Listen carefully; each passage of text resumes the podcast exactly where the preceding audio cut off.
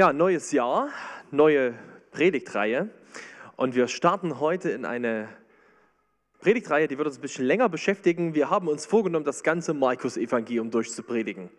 Das wird nicht ganz so schnell gehen, bin von einem Monat. Wir werden da wahrscheinlich auch über ein paar Jahre dran sein, äh, dass wir immer mal wieder durchs Markus-Evangelium gehen. Und heute beginnen wir diese, diese Predigtreihe, die wir genannt haben, die Jesus-Biografie.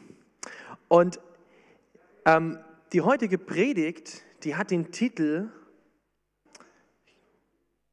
Hoffnung auf einen Neuanfang. Das ist der Anfang von Markus, äh, von Markus Bericht über das Leben Jesu. Und vielleicht kennst du aus deinem eigenen Leben diesen Gedanken, dass du schon mal dir gewünscht hast, es wäre schön, nochmal beginnen zu können. Dass du mal so diesen Gedanken hattest in irgendeiner Situation, boah, wenn ich, wenn ich einfach nochmal starten könnte. Ja, gerade wenn irgendwas schief geht, äh, wenn irgendwie eine Krise im Leben ist, wenn irgendwas kommt, was man so wirklich nicht geplant hat, dann kommt dieser Gedanke schnell in uns hoch, ja. Ich würde so gerne neu starten.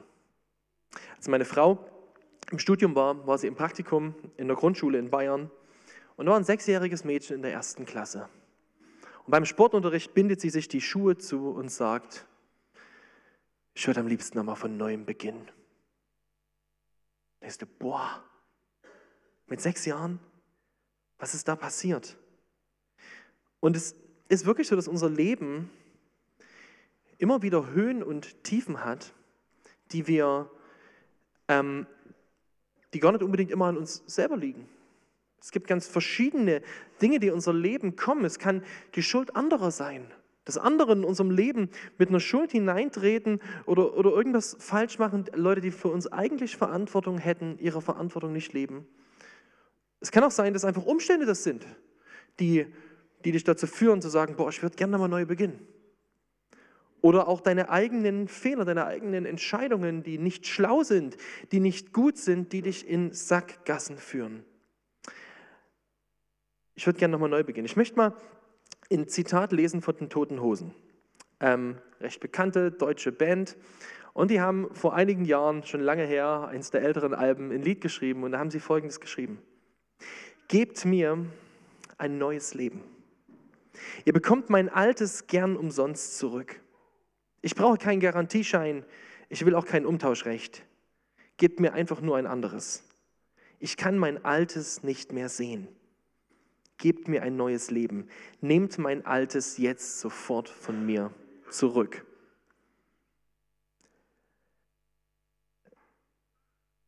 Das ist so ein Grundgefühl, was in unserem Leben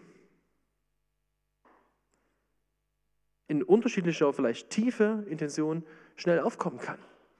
Der Gedanke, boah, gibt es die Möglichkeit, nochmal neu zu starten? Und ich will dir heute was sagen. Ja, es gibt Hoffnung auf einen, auf deinen Neuanfang. Und das sage ich jetzt nicht, weil das einfach nur so eine nette, fromme, kuschelige Formulierung ist. Ich sage es dir, weil ich zutiefst davon überzeugt bin. Und weil wir in diesem Text heute und weil wir im Markus-Evangelium das finden werden, warum Christen mit guter Hoffnung sagen können, es gibt Hoffnung auf einen Neuanfang. Es gibt, es ist nie zu spät. Ich werde in den nächsten, äh, ja, in den nächsten Minuten das erklären mit dem Beginn von dieser Predigtreihe und ich will vielleicht noch was dazu sagen zu der Predigtreihe. Ähm, wir starten diese Predigtreihe über das Markus-Evangelium. Und das Wort Evangelium, ich werde später nochmal genauer darauf eingehen, das kommt aus dem Griechischen, das bedeutet gute Nachricht. Also es ist eine eine gute Nachricht. Und Markus, Johannes Markus, der dieses Evangelium schreibt, ähm, der schreibt das ganz besonders, in einer ganz besonderen Art. Das werden wir vielleicht in den nächsten Wochen merken oder wenn ihr an unserem Wochentext teilnehmt, wir haben jetzt als Gemeinde immer so einen Wochentext, da könnt ihr gerade ein bisschen Markus lesen, da werdet ihr merken, merken Markus schreibt, zack, zack, zack, zack, zack. Der gibt sich keine Mühe, wirklich keine Mühe damit, lange Dinge zu erklären oder eine schöne Einleitungsgeschichte zu machen. Der erzählt auch gar nichts über Weihnachten und sowas. Ne? Hat ja alles nicht drin. Das ist so wie, wenn ihr einen Nachrichtensender guckt und da kommt unten so diese Breaking News. Ja, was ist jetzt ganz besonders wichtig? Dieser rote Balken, der durchläuft. So funktioniert das Markus-Evangelium. Es bringt kurz und prägnant die wichtigsten Wahrheiten. Und Markus hat, stellt immer zwei Dinge vor. Er stellt immer vor, was Jesus tut und wer Jesus ist und dann, wie Menschen darauf reagieren. Und das ist der Anspruch des Markus-Evangeliums. Markus schreibt das Evangelium, damit Menschen es hören, Jesus kennenlernen und darauf reagieren. Und ich möchte dir das einfach so am Anfang sagen. Du wirst in dieser Predigtreihe Jesus kennenlernen, wie er ist, wie Markus sein Leben beschreibt. Und wenn er wirklich der ist, der er sagt zu sein, wenn es wirklich wahr ist, dann ist es die allerwichtigste Person, die du in deinem Leben kennenlernen kannst. Und wenn du es nicht mit hundertprozentiger Wahrscheinlichkeit ausschließen kannst, dass Jesus nicht der ist, der er sagt zu sein, dann musst du in deinem Leben dich einmal mit ihm beschäftigen. Wenn du es nicht 100% ausschließen kannst, musst du dich einmal mit ihm beschäftigen. Und wir werden heute, wie gesagt, Markus 1, Verse 1 bis 8 angucken. Und ich habe drei Punkte, um die es heute gehen wird. Der erste wird sein, die Hoffnung auf einen Neuanfang. Der zweite wird sein, die Notwendigkeit eines Neuanfangs. Und der dritte, die Kraft für einen Neuanfang. Und ich beginne mal mit meinem ersten Punkt, die Hoffnung auf einen Neuanfang. Und ich lese mal den ersten Vers im Markus-Evangelium. So beginnt das. Anfang des Evangeliums von Jesus Christus, dem Sohn Gottes. Das ist die Überschrift über das Markus-Evangelium, über die folgenden 16 Kapitel, Anfang des Evangeliums von Jesus Christus, dem Sohn Gottes. Und vielleicht haut dich das jetzt nicht unfassbar um, dieser erste Vers. Du musst verstehen, so ein Bibelbuch und auch so ein Evangelium, das ist ja nicht geschrieben worden sozusagen, der Autor, der das geschrieben hat, hatte ja nicht an dich gedacht. Gott schon, ja, hat schon an dich gedacht, aber der Autor hat geschrieben zu einer bestimmten Zeit, an einem bestimmten Ort, zu bestimmten Menschen. Und Markus schreibt sein Evangelium ungefähr 45 nach Christus. Das ist vielleicht 15 Jahre, nachdem Jesus auferstanden ist. Die meisten Leute, von denen er schreibt, leben noch. Es ist noch alles ganz frisch. Markus schreibt das Evangelium, er war übrigens selber nicht mit dabei, er hat das nicht live erlebt. Er schreibt sein Evangelium, weil er Mitarbeiter von Petrus ist. Und sehr wahrscheinlich hat Petrus in Rom die ganze Geschichte von Jesus gepredigt und Markus hat die Predigten mitgeschrieben. Also man könnte auch sagen, es ist das Petrus-Evangelium, aber es ist halt von Markus geschrieben. Und Gottes Geist hat Markus inspiriert und dieses Wort inspiriert und er hat aufgeschrieben, was über Jesus wichtig ist. Ähm, und wir müssen verstehen, in welcher Zeit er das schreibt. Er schreibt das im ersten Jahrhundert nach Christus. Und es war eine Zeit, im, da das römische Weltreich, das war hat, hat den ganzen Mittelmeerraum äh, beherrscht, ja, Asterix und Obelix, das kennt ihr so ungefähr. Und so wie die Gallier bei Asterix und Obelix so ein widerspendiges, äh, spenstiges kleines Volk waren, so ähnlich kann man sich die Situation manchmal vorstellen um Jerusalem, Judäa und Galiläa herum. Da waren die, die Juden zu Hause, die hatten keinen eigenen Staat mehr, die waren eine Provinz des Römischen Reiches, die Provinz Judäa und die Provinz Galiläa, wo sie lebten. Und die waren, die hatten Prass. Die hatten Prass auf diese Fremdherrschaft der Römer. Und die gaben sich da auch nicht so einfach rein. Ja, die Juden waren anders als die ganzen anderen Völker. Sie konnten nicht diese Götter Roms anbeten. Sie beharrten darauf, dass sie nur einen Gott haben, den sie anbeten. Und es war immer wieder so ein kleiner Krisenherd für die Römer. Es gab, bevor Jesus geboren ist, gab es dort Kampf. Es gab danach Kampf mit den Römern. Es war immer so ein bisschen so ein kleiner Krisenherd in der Zeit. Und jetzt schreibt Markus diese Sätze. Anfang des Evangeliums von Jesus Christus, dem Sohn Gottes. Und ich möchte auf diese drei dicken Worte mal kurz eingehen. Was bedeutet das? Anfang des Evangeliums.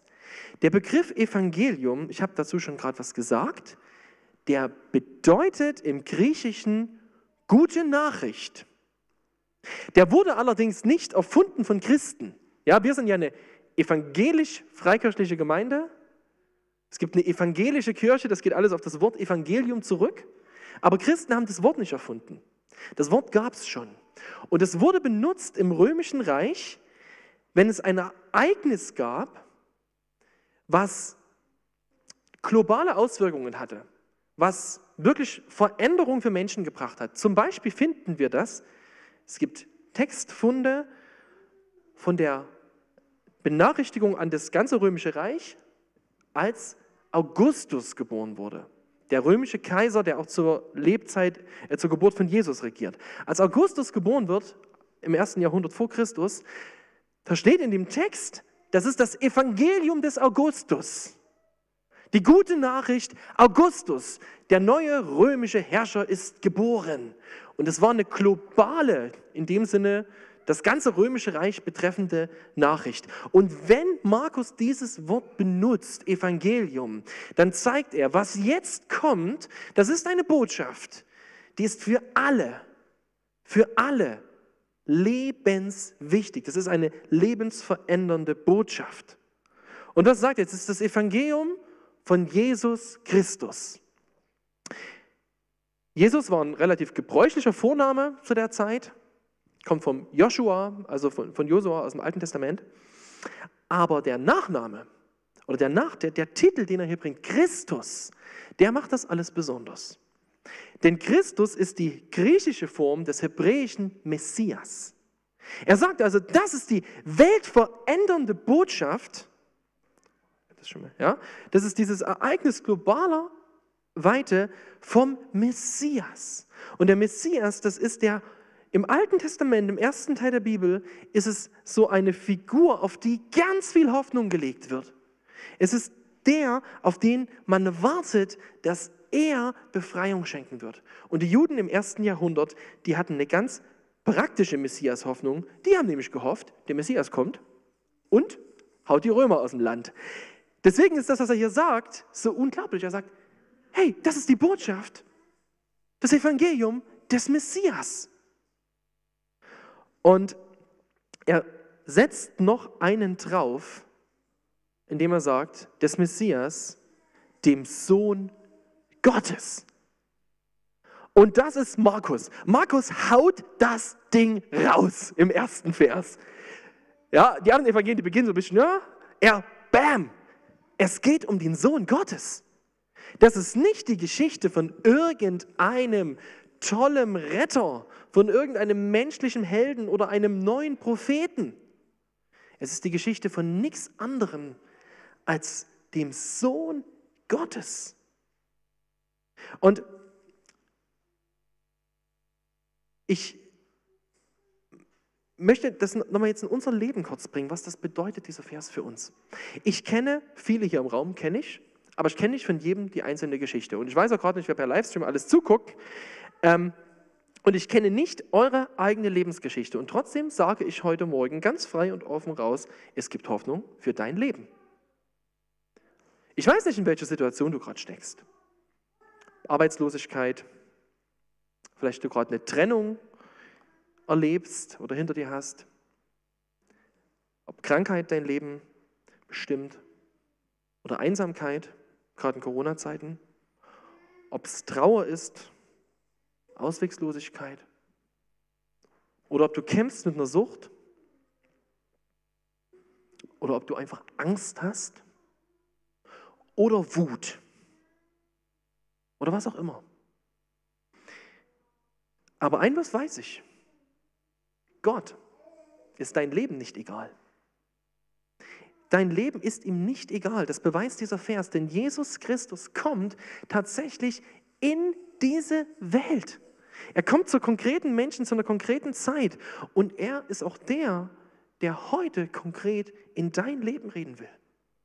Und er kommt und er sagt, Vielleicht hast du Hoffnung aufgegeben, aber bei mir gibt es Hoffnung auf Neuanfang. Es gibt bei mir Hoffnung, denn ich bin nicht irgendwer. Ich bin der Messias. und ich bin der Sohn Gottes. Ich bin die größte Macht des Universums.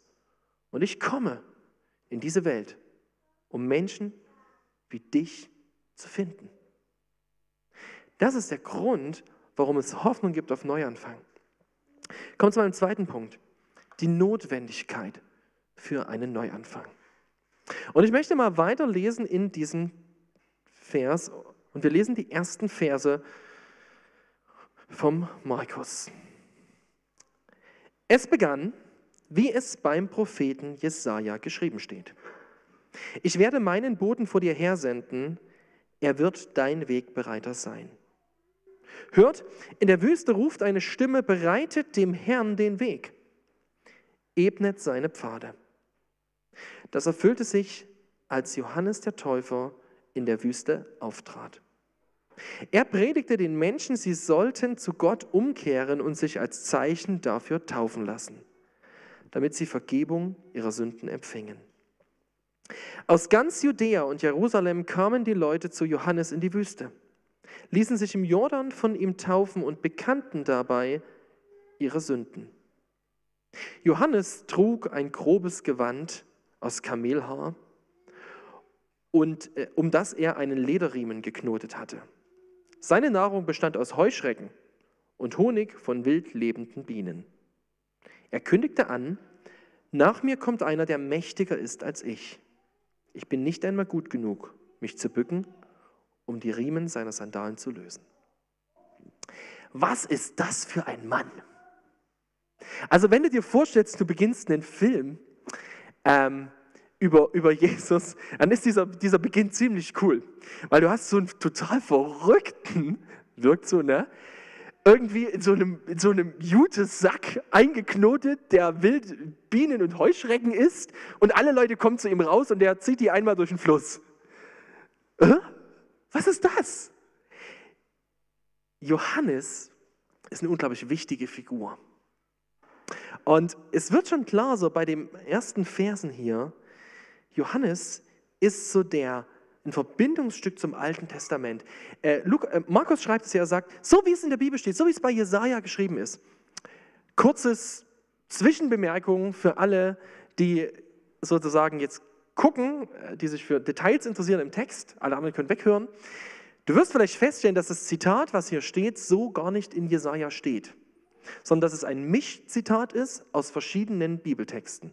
Da ist auch was von Malachi dabei und was aus Mosebüchern. Und was von Jesaja. Der Grund ist ganz einfach. Man hat damals beim Zitieren von Bibelzitaten ganz oft nur den Autor genannt, der der wichtigste in der Quelle war. Also Markus macht hier keinen Pfusch, sondern er arbeitet nach den Regeln seiner Zeit. Deswegen, ja, okay, gut, du kannst dem Text also echt vertrauen. Okay, er zeigt also, ähm, aus der Bibel heraus, ähm, Johannes wird, hat eine Aufgabe und seine Aufgabe ist es, hier steht, ähm, er soll die Wege des Herrn bahnen. Das müssen wir jetzt kurz verstehen.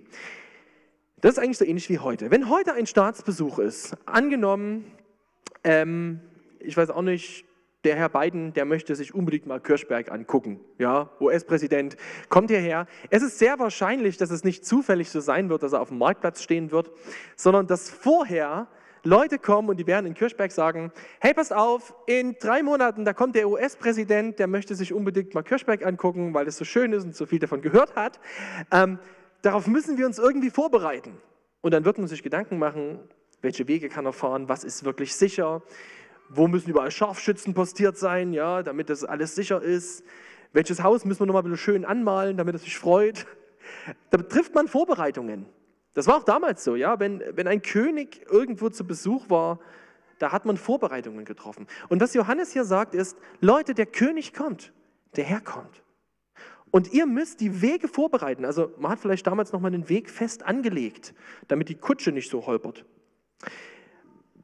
Aber was macht jetzt Johannes? Das Interessante ist, Johannes ist gar nicht daran interessiert, wenn er sagt, dass der König kommt, dass die Leute jetzt ihre Straßen gerade machen vor dem Haus, einen Marktplatz fegen oder ihre Fassade neu anmalen. Er ruft die Leute in die Wüste und er tauft sie am Jordan. Und das ist jetzt ganz interessant. Die Taufe ist ein Zeichen dafür, dass also die, die, unterscheidet sich ein bisschen. Die Taufe des Johannes unterscheidet sich von der christlichen Taufe. Ja, die Taufe des Johannes, das ist eine Taufe zur Umkehr. Eine Taufe, du wirst, gehst ins Wasser hinein und kommst aus dem Wasser hinaus und hast, symbolisierst damit, ich möchte, äh, ich möchte abgewaschen sein. Ich, ich, ich weiß, ich bin schmutzig, ich habe ich hab Schuld in meinem Leben vor Gott und ich möchte es abwaschen und ich möchte nochmal neu beginnen. Das ist das Zeichen hinter Johannes seiner Taufe. Die christliche Taufe unterscheidet sich in dem Sinne, dass die christliche Taufe mehr ist. Die christliche Taufe bedeutet dann später, dass ich mich auf Christus taufen lasse. Ist es nicht ganz so wichtig? Aber das Zeichen ist sozusagen das einer Umkehr. Und Johannes macht damit was deutlich. Er zeigt den Leuten, der König kommt und ihr müsst euch darauf vorbereiten. Und der Weg, euch vorzubereiten, dafür ist nicht der, dass ihr sozusagen äh, eure Häuser putzt oder euch von außen schick macht. Der Weg ist, dass ihr euer Herz vorbereitet. Und das wird hier ganz deutlich. Er zeigt, und ja, nochmal zurück, er zeigt, es geht hierbei, ja, es geht hierbei um unser Herz. Und es ist super interessant, zu welchen Leuten Johannes hier redet. Das müssen wir, müssen wir an der Stelle verstehen. Er redet zu den Leuten aus Judäa und Jerusalem. Ich habe hier mal eine Karte mitgebracht von dem Gebiet, ja, wo Israel damals gelebt hat. Wie sah das zu der Zeit ungefähr aus? Das ist also die Mittelmeerküste. Und du hast hier einen Bereich, das ist Judäa, der grüne Bereich, und oben drüber ist noch Samaria. Und hier in Judäa, da lebten die Juden und hier oben in Galiläa lebten sie. Und ihr seht schon, Galiläa, das ist ein bisschen weiter weg von hier unten und dazwischen drin ist Samaria, das ist so eine Mischbevölkerung gewesen, die konnten die überhaupt nicht leiden, die Juden. Und es war vom Prinzip so, die Leute aus Judäa, die waren so ganz nah dran an Jerusalem. Und die haben immer so, so ein bisschen gedacht, also die Juden in Galiläa, die von Norden, ah, kannst du, ja, in die Tonne kloppen. Das sind nicht so, das sind, wir sind die Guten. Ja, wir sind die Guten, weil wir wohnen in Judäa, das ist viel besser und wir haben Jerusalem bei uns. Das war so ein bisschen die, die haben so gedacht, wir sind die echt Guten. Und die Juden in damaliger Zeit, das habe ich schon gesagt, die haben auch gegenüber den Römern deutlich gemacht, also ihr lieben Römer, ihr mit euren vielen Göttern, ganz ehrlich, wir haben den einzigen richtigen Glauben. Und wir sind die Besseren.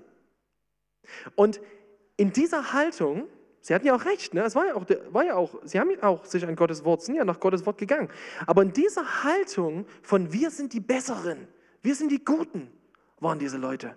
Und jetzt kommt Johannes und sagt zu ihnen, ihr müsst euch taufen lassen. Und diese Taufe ist was ganz Interessantes, weil das möchte ich euch nochmal zeigen, das müssen wir an der Stelle verstehen. Ihr seht hier einen Fluss, das ist der Jordan. Und hier unten am Jordan hat Johannes der Täufer getauft.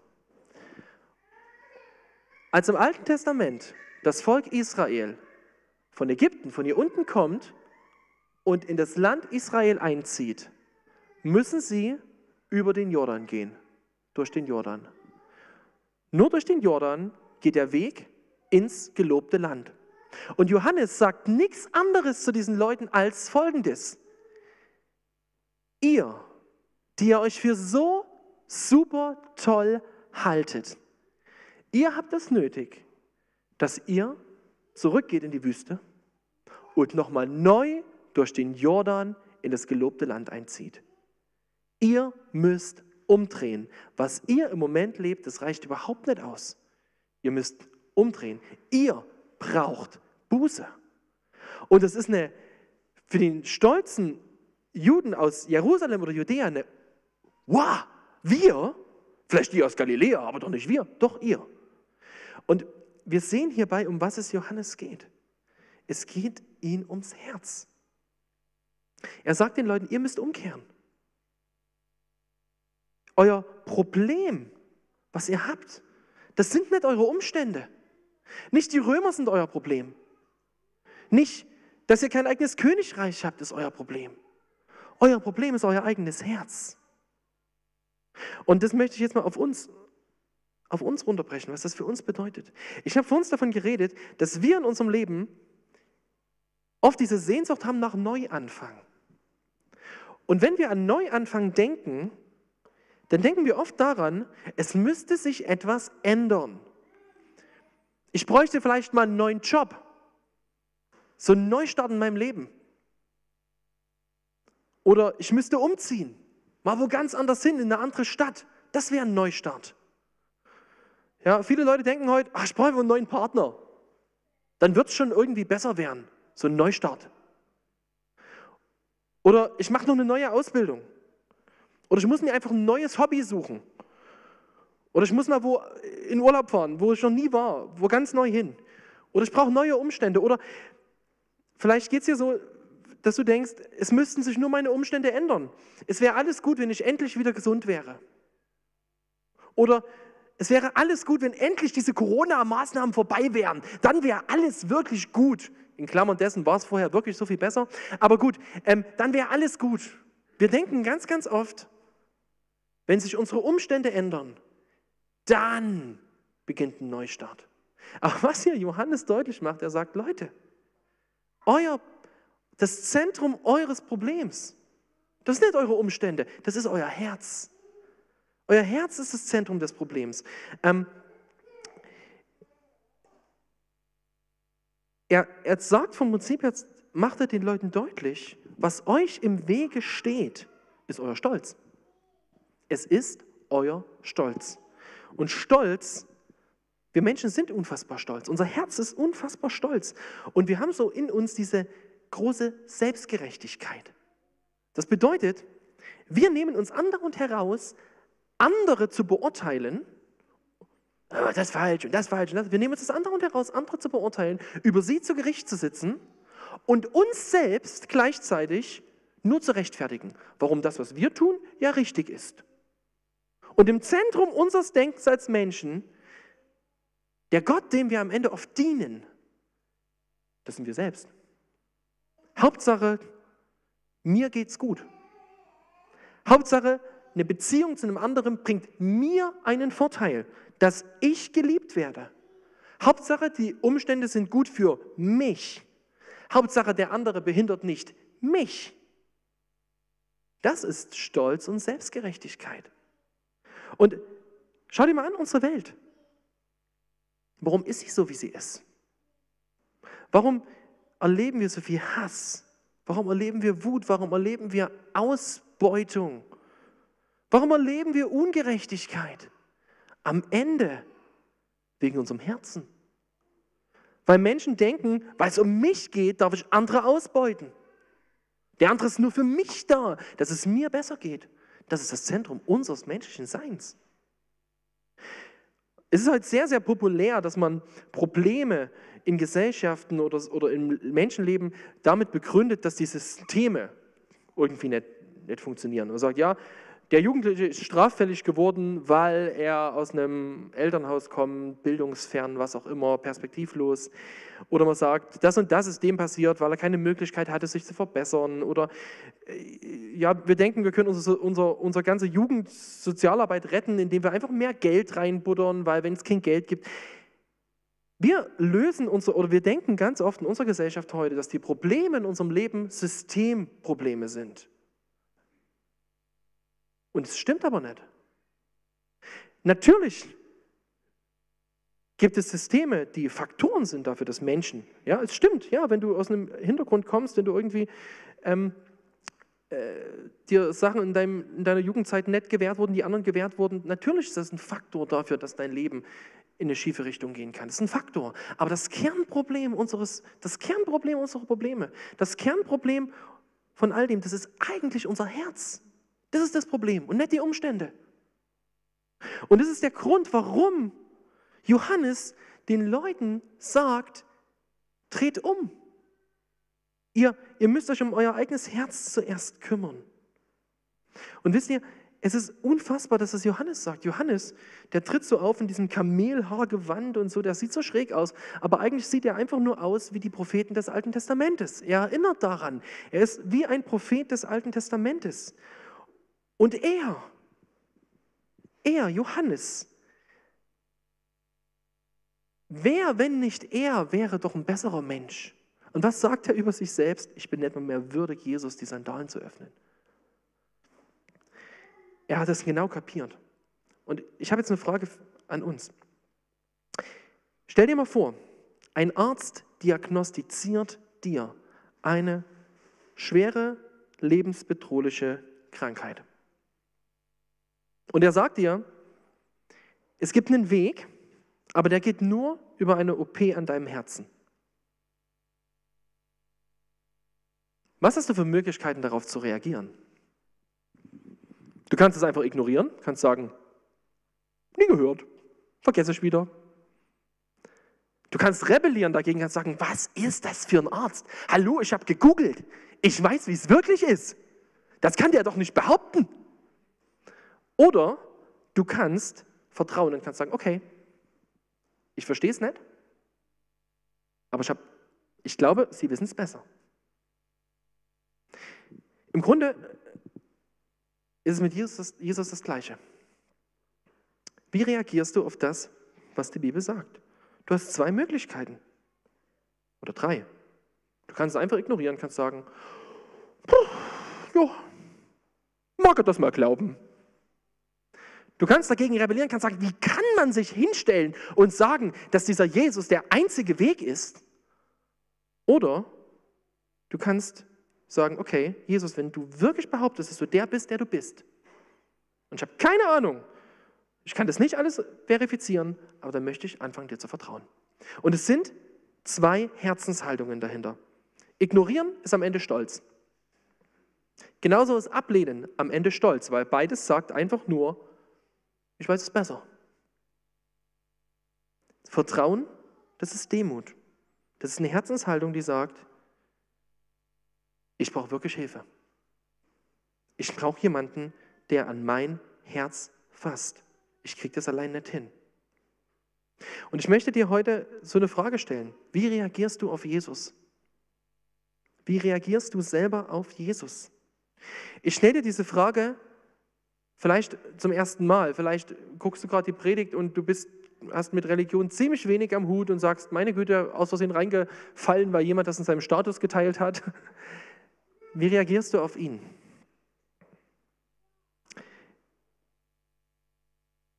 Ich will dir Mut machen, wenn du es nicht mit hundertprozentiger Wahrscheinlichkeit ausschließen kannst, dass es nicht stimmt, diesem Jesus eine Chance zu geben. Vielleicht geht es dir auch so, dass du eigentlich schon lange an Jesus glaubst, dass du Christ bist. Aber es ist trotzdem so, dass Jesus an bestimmte Bereiche deines Herzens nicht ran darf. Vielleicht ist es dein Wunsch nach einer erfüllten Beziehung, wo du sagst, nee Jesus, das ist mein Bereich. Ich glaube nicht, dass du mir da helfen kannst.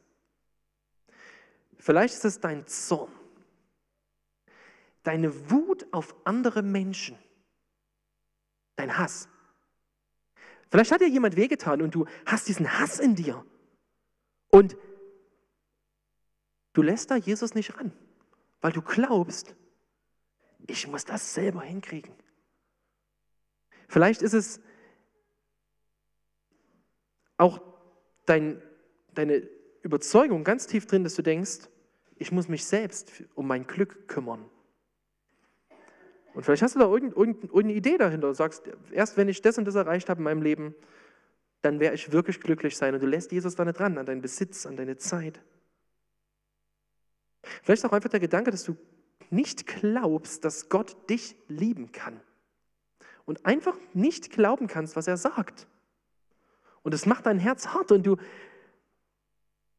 Und Jesus klopft an, aber du reagierst stolz, indem du es ignorierst oder es dich sogar dagegen auflehnst. Ich möchte euch mal einen Vers noch aus dem Psalmen mitgeben. Psalm 51, Vers 19. Das Opfer, das Gott gefällt, ist ein zerbrochener Geist. Ja, ein zerbrochenes und zerschlagenes Herz verachtest du Gott nicht. Was ist die Reaktion auf Jesus? Lass es zu, dass er an dein Herz fasst. Lass es zu, dass er an dein Herz fasst. Öffne ihm dein Herz und vertraue ihm. Und das bringt mich zu meinem dritten Punkt. Was bedeutet denn jetzt Neuanfang mit Jesus? Was heißt das denn? Was ist denn die Kraft zu so einem Neuanfang? Warum soll ich diesem Jesus vertrauen? Warum soll ich mein Herz öffnen? Warum? Und es sagt uns der letzte Vers. Johannes sagt über Jesus, ich habe euch mit Wasser getauft. Er wird euch mit dem Heiligen Geist taufen. Das ist die Lösung. Surprise, surprise. Ich werde es erklären. Warum? Johannes macht was deutlich. Er sagt, die Taufe, die, die ich euch bringe, mit Wasser, was macht Wasser? Wasser macht von außen sauber. Ja, im besten Fall zumindest, ja. Es ist nur was, was außen ist. Aber eine Taufe, so Wasser von außen, was Johannes macht, was kann das nicht? Das kann nicht ans Herz. Das ist nur außen. Johannes sagt jetzt, er wird euch mit dem Heiligen Geist taufen. Und vergesst nicht, Johannes ist ein Mann, der Klenk hat es in seiner Einleitung gut gezeigt, der immer wieder mit dem Alten Testament redet und immer wieder sich selber erklärt aus dem Alten Testament. Und ich glaube, hier im Hintergrund liegt folgender Vers. Hesekiel 36, Vers 26. Das ist eine Verheißung, was der Messias tun wird. Ich gebe euch ein neues Herz und einen neuen Geist. Das versteinerte Herz nehme ich aus eurer Brust und gebe euch ein lebendiges dafür. Hier wird Herz und Geist verbunden. Was ist das, was Jesus tut? Seine Hoffnung auf einen Neuanfang liegt darin, dass er innen anfasst, an dein Herz. Und es ist nicht nur so, dass er dein Herz sozusagen repariert, er sagt, ich gebe dir ein neues Herz. Ich gebe dir ein neues Leben. Ich selber ziehe in dein Leben ein. Mein Geist möchte in dir wohnen. Das heißt, wo du Jesus in dein Herz lässt, wo du dein Herz für ihn öffnest, wo du Raum ihm gibst, da kommt Hoffnung, weil Gott selber in deinem Leben, in deinem Leben vorhanden ist, weil er, weil er wirken kann in deinem Leben. Ähm, ich, ich will das nochmal ein bisschen erklären. Wie, wie, wie, wie ist das gemeint? Wie macht Jesus das? Und vielleicht hilft es uns ähm, dabei, wenn wir nochmal darauf gucken, was, was äh, Johannes sagt. Johannes sagt über, über Jesus, ich bin nicht würdig, ihm seine Sandalen zu öffnen. Man hat damals hat Sandalen angehabt ne, und wenn es dann so staubig war auf den, auf den Wüstenwegen oder wo du langgelaufen bist, dann hattest du logischerweise, so wie Sola, ne, auf dem Sola, wenn du da mit Sandalen läufst, das sieht einfach, die Füße nach einer halben Stunde sind die dreckig. Und wenn du dann, stell dir vor, du hast so schmutzige Sandfüße und du kommst irgendwo hinein in ein Haus und dann stehen die Leute da und sagen, du, du, du, du, nicht mit den Füßen hier rein. Deswegen wäscht man die Füße, bevor man in ein Haus geht. Und das haben in der Regel Sklaven gemacht. Diener, die sind gekommen, haben dir deine Schuhe abgelöst, haben deine Füße gewaschen. Das war die niedrigste aller Aufgaben. Und Johannes sagt, ich kann Jesus nicht mal mehr die Füße aufmachen, dafür bin ich nicht würdig. Jetzt möchte ich dir lesen, was Jesus selber macht. Als Jesus am Ende seines Lebens, einen Tag vor seinem Tod, mit seinen Jüngern zusammen ist, da lesen wir, dass er seinen Jüngern die Füße wäscht. Dass er seinen Jüngern die Sandalen öffnet. Und da steht, als er zu Simon Petrus kam, wehrte er ab und sagte, Herr, du willst mir die Füße waschen? Jesus erwiderte, was ich tue, verstehst du jetzt nicht. Du wirst es aber später begreifen. Nie und nimmer wächst du mir die Füße, widersetzte sich Petrus. Doch Jesus antwortete ihm, wenn ich sie dir nicht wasche, gehörst du nicht zu mir. Was sagt Jesus damit aus? Das ist einen abends, der Abend, bevor Jesus ans Kreuz geht. Und er macht damit Petrus was deutlich. Er sagt, Petrus, du brauchst ein was ganz nötig, dass ich den Schmutz in deinem Leben wegnehme. Du brauchst jemanden, der dir hilft. Du brauchst meine Hilfe. Du brauchst, dass ich dich wasche. Und ich bin bereit dafür, den ganz nach unten zu gehen, tiefer als jeder Sklave bisher. Ich gehe ganz nach unten, denn was macht Jesus? Jesus, der Sohn Gottes, der auf diese Welt kommt, der nie einen nie irgendeinen Fehltritt sich leistet, der keine Schuld hat vor Gott, der keine Sünde hat, der geht an ein Kreuz und lässt sich am Kreuz bestrafen für den Mist, den du und ich in unserem Leben angezettelt haben. Er trägt die Konsequenzen für meine und deine Fehler. Er wäscht uns rein. Er gibt dafür sein ganzes Leben hin. Und Neustart, die Hoffnung auf einen Neustart, das bedeutet, zu Jesus zu kommen und in Anspruch zu nehmen, was er gemacht hat. Und sagen, Jesus, ich brauche deine Hilfe. Und für, vielleicht ist es für dich das erste Mal im Leben, weil du noch nie dich untergeordnet hast unter Jesus. Dann kann das dein erster Schritt sein. Es kann sein, dass du schon, schon Jahre als Christ lebst und du es trotzdem immer wieder brauchst, dass du sagst, Jesus, ich komme jetzt zu dir. Hier ist mein Herz. Bitte nimm es in deine Hand. Und weißt du, warum du ihm vertrauen kannst? Weil er bewiesen hat, dass er dich liebt. Du hast ihn nicht gefragt, ob er ans Kreuz geht. Es war seine Liebe zu dir. Er ist gekommen und hat die Strafe bezahlt für dein Versagen. Er ist, am, er ist gekommen, damit dein Stolz nicht dafür sorgt, dass du für ewig von Gott getrennt sein wirst und die Hölle erleben wirst, sondern er ist gekommen, damit Leben in dein Leben kommt, mit er in dein Leben einziehen kann, damit dieses Leben dir sogar eine Hoffnung gibt für die Ewigkeit. Also Neustart bedeutet, ich bezahle für deine Vergangenheit, ich sichere deine Zukunft und ich bleibe in deiner Gegenwart. Das ist das, was Jesus sagt. Ich habe für deine Vergangenheit bezahlt, ich habe deine Zukunft gesichert und ich bin in deiner Gegenwart da. Und ich möchte dir heute eine Frage mitgeben. Was machst du mit dieser Botschaft? Wie reagierst du auf Jesus? Vielleicht merkst du in dieser Predigt, dass es dich anspricht und du sagst, ja, es stimmt. Ich, brauche Jesus. Ich brauche den, der für meine Lebensgeschichte gerade steht. Ich brauche Hoffnung. Dann möchte ich dir Mut machen. Bete. Du kannst es das erste Mal tun. Du kannst, du kannst sagen, Jesus, hier bin ich. Ich bin nicht besonders religiös. Aber ich habe gemerkt, ich brauche dich. Hier ist mein Leben. Nimm mein Herz. Bitte vergib mir. Amen. Es kann auch sein, dass du sagst, ja, okay, das sind noch viele Fragen in mir. Dann möchte ich dir Mut machen, stell Fragen. Komm, komm auf mich zu, schreib uns eine E-Mail, red mit Leuten drüber, ring darum.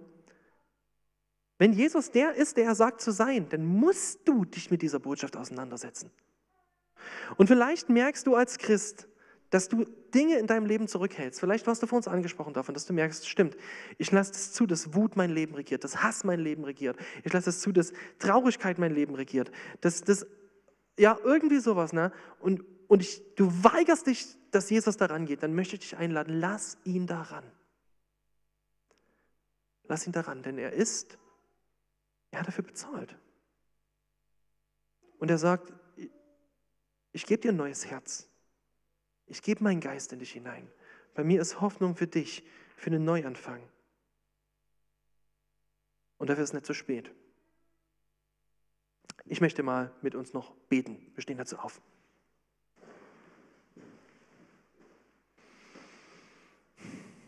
Herr Jesus Christus, ich danke dir für diese Botschaft des Markus-Evangeliums. Und ich danke dir dafür, dass mit dir mehr gekommen ist als irgendeine neue Lehre, irgendeine Philosophie, irgendein neuer Denkansatz, irgendeine neue Religion. Mit dir ist Gott selbst in diese Welt gekommen. Und du hast für den Scherbenhaufen unseres Lebens bezahlt. Du hast dich an diesen Scherben geschnitten. Dein Blut ist geflossen, damit unsere Scherben heil werden können. Herr, bei dir ist Hoffnung für dieses Leben und weit darüber hinaus. Du sagst, wer dir vertraut, wird eingehen in das Reich der Himmel, wird eingehen in die Ewigkeit. Und Herr Jesus, du siehst, was uns zurückhält, unser Herz von dir berühren zu lassen. Du siehst, was in uns gerade aufbegehrt, wo wir vielleicht einfach denken, ja, nee, das kann nicht sein oder welche Lügen da, da gerade hochkommen. Herr, bitte überführe uns und Brich unsere Herzen. Und ich danke dir dafür, dass der Bruch unseres Herzens kein Bruch ist, wo du uns zerstörst, sondern dass es ein Bruch zur Heilung ist. Weil dein Geist und dein Leben in uns einzieht. Amen.